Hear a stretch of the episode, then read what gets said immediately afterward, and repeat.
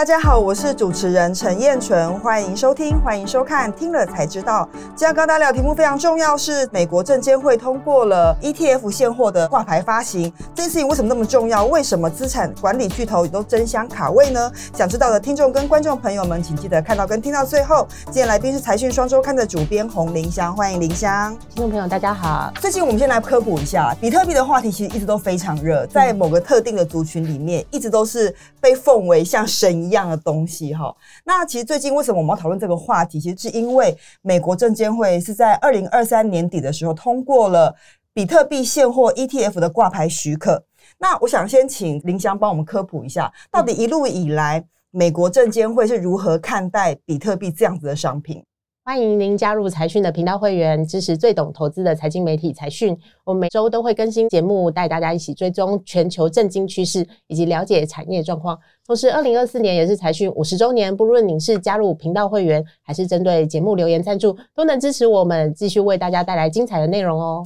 就其实比特币它存在已经大概十几年了，这样子。除了比特币之外，还有很多其他的加密货币。区块链其实就是 Web 三点零啊。有一部很有名的电影叫《社群网站》，然后在讲那个脸书创办人的故事，这样子。那其中有一对双胞胎兄弟，就是当时跟呃马克·佐伯格他们在竞争的那对兄弟。他们其实很早就看到了，就是呃区块链比特币在未来的呃网络世界里面的一个应用的潜力。所以那时候他们最早就是由他们在争取说，比特币和那个加密货币这些未来可以在那个主流的资本市场里面做交易，所以他们最早就开始推。因为其实对于资本市场来说，你只要有一个价格，他们就可以包装成衍生性商品，就可以交易。对，然后你就可以赌啊，就是期货啊。所以其实最早的是期货先出来，那就是由那对双胞胎兄弟他们就是呃去推动那个比特币的期货 ETF。这几年来，就是有关于加密货币的应用越来越清晰，然后大家对于那个呃概念越来越稳，然后就经历过很多，譬如说诈骗啊、破产啊这些，泡沫又再起呀，对这些大家越来越了解说。币圈和链圈这之间的重要性了，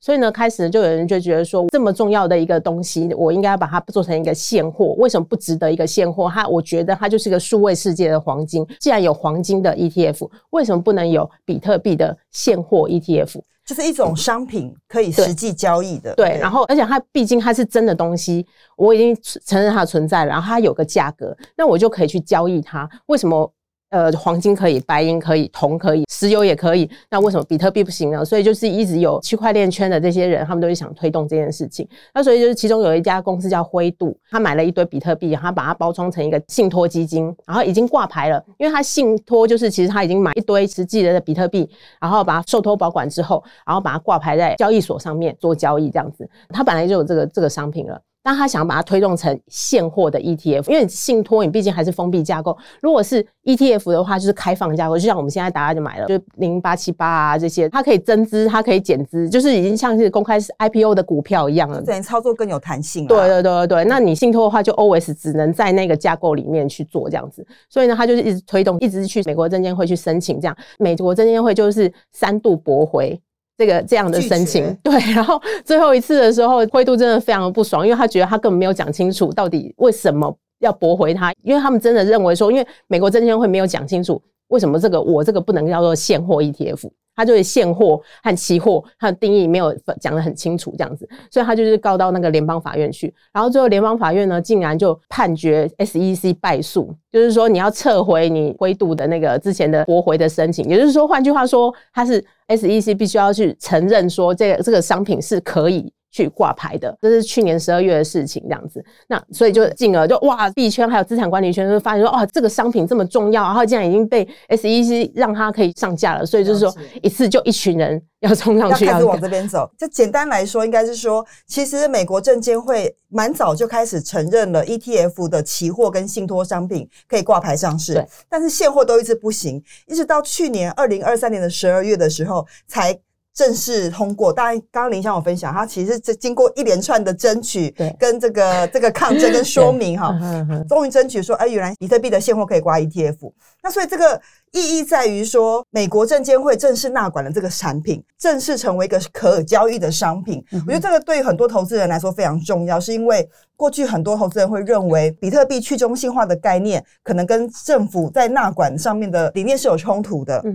所以其实很多人都不愿意相信比特币可能会成为正式的商品的交易。哦，对他们可能他们可能会觉得说，就是这是对我法币的一个挑战啊。对对对，然后但是其实因为现在就是把比特币定义成为商品，而不是一个 currency 一个货币，那就没有所谓的就是对于法定货币的冲击。它当然就是可能就像黄金一样，可能会对美元会有一些竞争的趋势。但其实总之它就是一个商品这样子。现在目前普遍能够接受的是这样的定义，这样子定义。对，那既然它是商品，它就会有价格，那它它它有价格，它就可以做交易这样子。对，所以这件事情就等于是政府有点认可这件事情了啦。好，第一件事情政府认可之后，这样对投资人来说当然就信心大增。所以接下来我们想要再请问林香，就是说，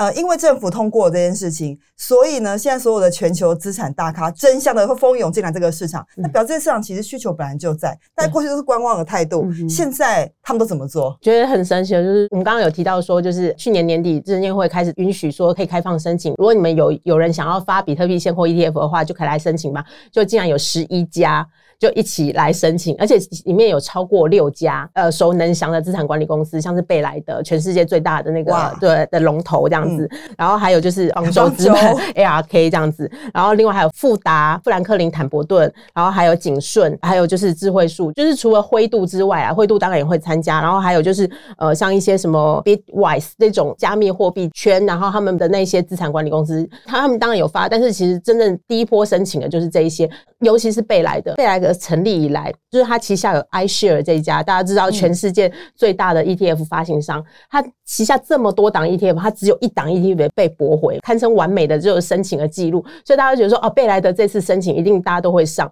而且很有趣的，就是说，因为之前啊，就是比特币期货 ETF 在发的时候呢，因为有先发的就有先发优势，所以它的规模就会。比别人大很多，而且就是后进者就很难进入，所以这次 SEC 他就决定说，好吧，那既然要发的话，就一次开放十一档，所以一起让你上。对对对对对，但是大家就是后来最后还是涌进的是贝莱德，因为大家还是最相信贝莱德这个龙头品牌这样子，所以那一天呢就是创了一个交易量，一天的交易量就要一百四十亿美元，就是大家就涌进去去买这样子，而且加上之前因为就是他们要发行现货，就是他们要先储备比特币现货，所以其实比特币的价格在那个在发行前夕就是拱到最高，就是四万六千美元这样子，一发行。的时候，大家虽然有一个就是欢庆行情，但是后来就开始开始修正。那到目前为止，呃，目前大概发了一个礼拜吧，修正大概十五 percent。热潮一开开放的时候，大家会想说：“我来试试看，尝鲜。”对对对。但行情总是这样，跟股票一样，只是有上有下啦。对对对。就要长期来看这件事情。但我觉得这件事情还是蛮有指标性意义。对于很多呃高资产族群在做资产分配的时候，他就会思考一下：说我是不是要把有一些的资产放在数位货币跟数位资产上面？这件事情其实我们讲了。蛮多年的，但其实多半的这个有钱都还是是观望态度。但现在开放了这个门啊，我觉得真的可以好好观察一下。对，因为这次其实我们就访了一位年轻人啊，这位刘先生，我觉得非非常非常有趣。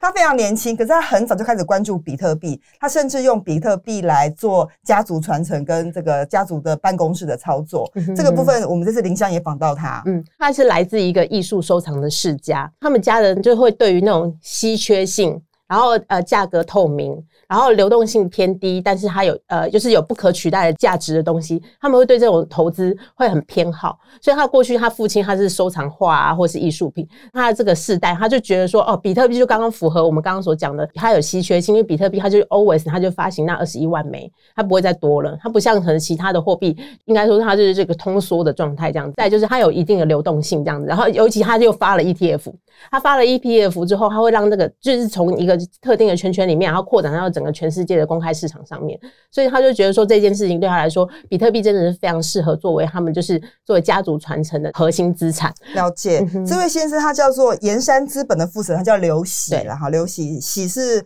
呃士字旁的个恭喜的喜。嗯、那我觉得他的背景，刚刚其实林想有介绍，他其实是一个。收藏家族啊，就是他们所以对于商品有特殊的偏好跟敏感度。那他是怎么样用比特币做家族传承跟家族办公室的理财啊？对，刘喜他本来就是学金融的，然后他在纽约念书的时候，他就是有接触到一些金融科技相关的公司，他有去过家族办公室工作过，然后也在一个对冲基金投资过。这些公司呢，都是不约而同在那个时候都有投资一些比特币，所以他看过区块链的公司。他也看过投资币的公司，也看过操作币币交易的对冲基金，就是看过的币币圈，也看过链圈。然后最后他发觉说，过去传统的有钱人他们在投资，他们都觉得说要持有的是公司的股票。比较重要。但是在区块链的世界里面，因为它迭代的太快了，所以那公司可能很快就会被下一个公司取代。那你持有 公司股票，好像跟就是其实波动会更大这样子，因为他其实就看过那么多公司之后呢，他发现唯一没有贬值的就是比特币。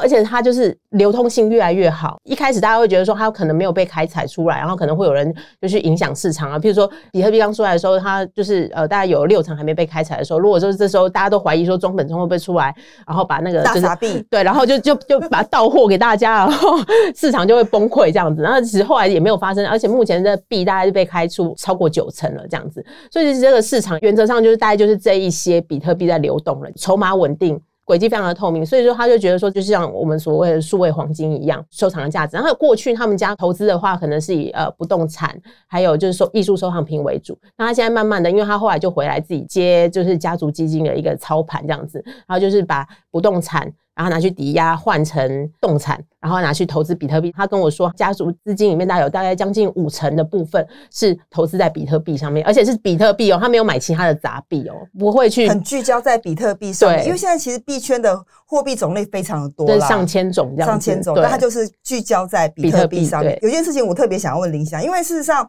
对于很多长辈来说是很不了解比特币，嗯、那些刘喜的年纪应该是非常年轻吧？三不到三十岁，不到三十岁，所以他大敢他敢重压比特币。嗯、问题是。因为他做的是家族传承，对很多老一辈的人，或是比较年长的投资者，嗯、他可能对比特币不了解，他不敢投资，嗯、更不用讲刚刚林香说的，他把不动产抵押，把钱拿出来放在数位资产上面，这是蛮大的赌注，对，觉得这在世代交替中，我相信很多人都会想知道，我要怎么样说服我的上一辈，嗯、把这个资产挪动到数位资产上面去。对，就他一开始当然也是用他自己的钱去做，然后又做的不错之后，他就写了一封信给他们家族。所有的成员。非常正式，欸，对，然后就是致各位股东公开信这样，然后就是他会做季度报告，他的 portfolio 还有他的看法，然后他会做那个相关的整理，就是不是只是说，哎、欸、爸，我想要买个比特币这样子，然后会给我个两百万这样，哦、不是，而且就是真的就是定时回报，像譬如说二零二零年的时候，那时候就开始升息，而且加上 FTX，二零二二年到二零二三年这一段时间，其实有一个很大的一个挫败，就币圈大概就是对，就是腰斩这样子，很多泡沫的事情发生，对对对对对，那所以就是当时他。就是曾经一度就是很崩溃，反正这时候是他爸爸出来告诉他说：“你相信的事情就不要改变，你就要坚持下去。啊，如果你真的能够生存下来的话，那表示说就是你的你的看法是真的是对的。所以说他这一次就是终于挨到了二零二三年的年底，然后再到今年的 ETF 发行，他就是哦，他们家族就觉得很开心这样。所以据说在挂牌那一天，他们家还是开香槟庆祝这样。真的，他告诉我们两个。这个 lesson 的第一个就是说你要相信，你要执着；第二个是家底要够厚，这件事情也很非常重要，是不是？所以我觉得这投资都是有风险的啦。但是我觉得每个人选择的路不太一样，可能就要深入研究。对，今天非常感谢这个林香的分享哈。那接下来我们要回复一下财团在才知道第一百七十一集刘德英退休影响有多大？美国建厂到底顺不顺？里面的留言。财团拿塔萨谈讲到说，台积电董事长刘德英是前台积电董事长张忠谋董事长亲选的。刘德英董事长是非常优秀的人才，刘董事长的学士人品在半导体产业的贡献，让我们全台湾人敬佩。这个毋庸置疑啦，真的真的，整个台积电就是台湾之光，尤其最近股价又飙上来之后，我觉得更是 护国神山，当之无愧啦。而且我觉得，就是刘德英董事长他在张忠谋董事长退休的时候，大家都很担心，那他就是真的就是撑起了，他就是很稳重，很亲切这样，然后撑起了台积电的那个对对对分量感呐。对，我觉得很还是很不错。来第二位哦，财团 CY 刘他说，觉得还是魏哲家比较会谈判，他觉得刘德英看起来太温和了，嗯。我觉得还好，两个人都还蛮，两个人都看起来就应该都蛮厉害的啦。对，我觉得其实张忠谋当时在布局双手掌制的时候，其实想的蛮透彻的啦。就是说每个人各司其职。那现在刘德英看起来是在今年的六月份要在要退休了，但我们也祝福他，也非常感谢他把台积电整的经营的这么好，这样子。感谢大家今天的收听，也感谢林香的分享。如果你喜欢财讯的内容，并愿意支持我们，欢迎加入财讯的频道会员，成为财团的一份子。听了才知道，我们下次再见，拜。拜拜。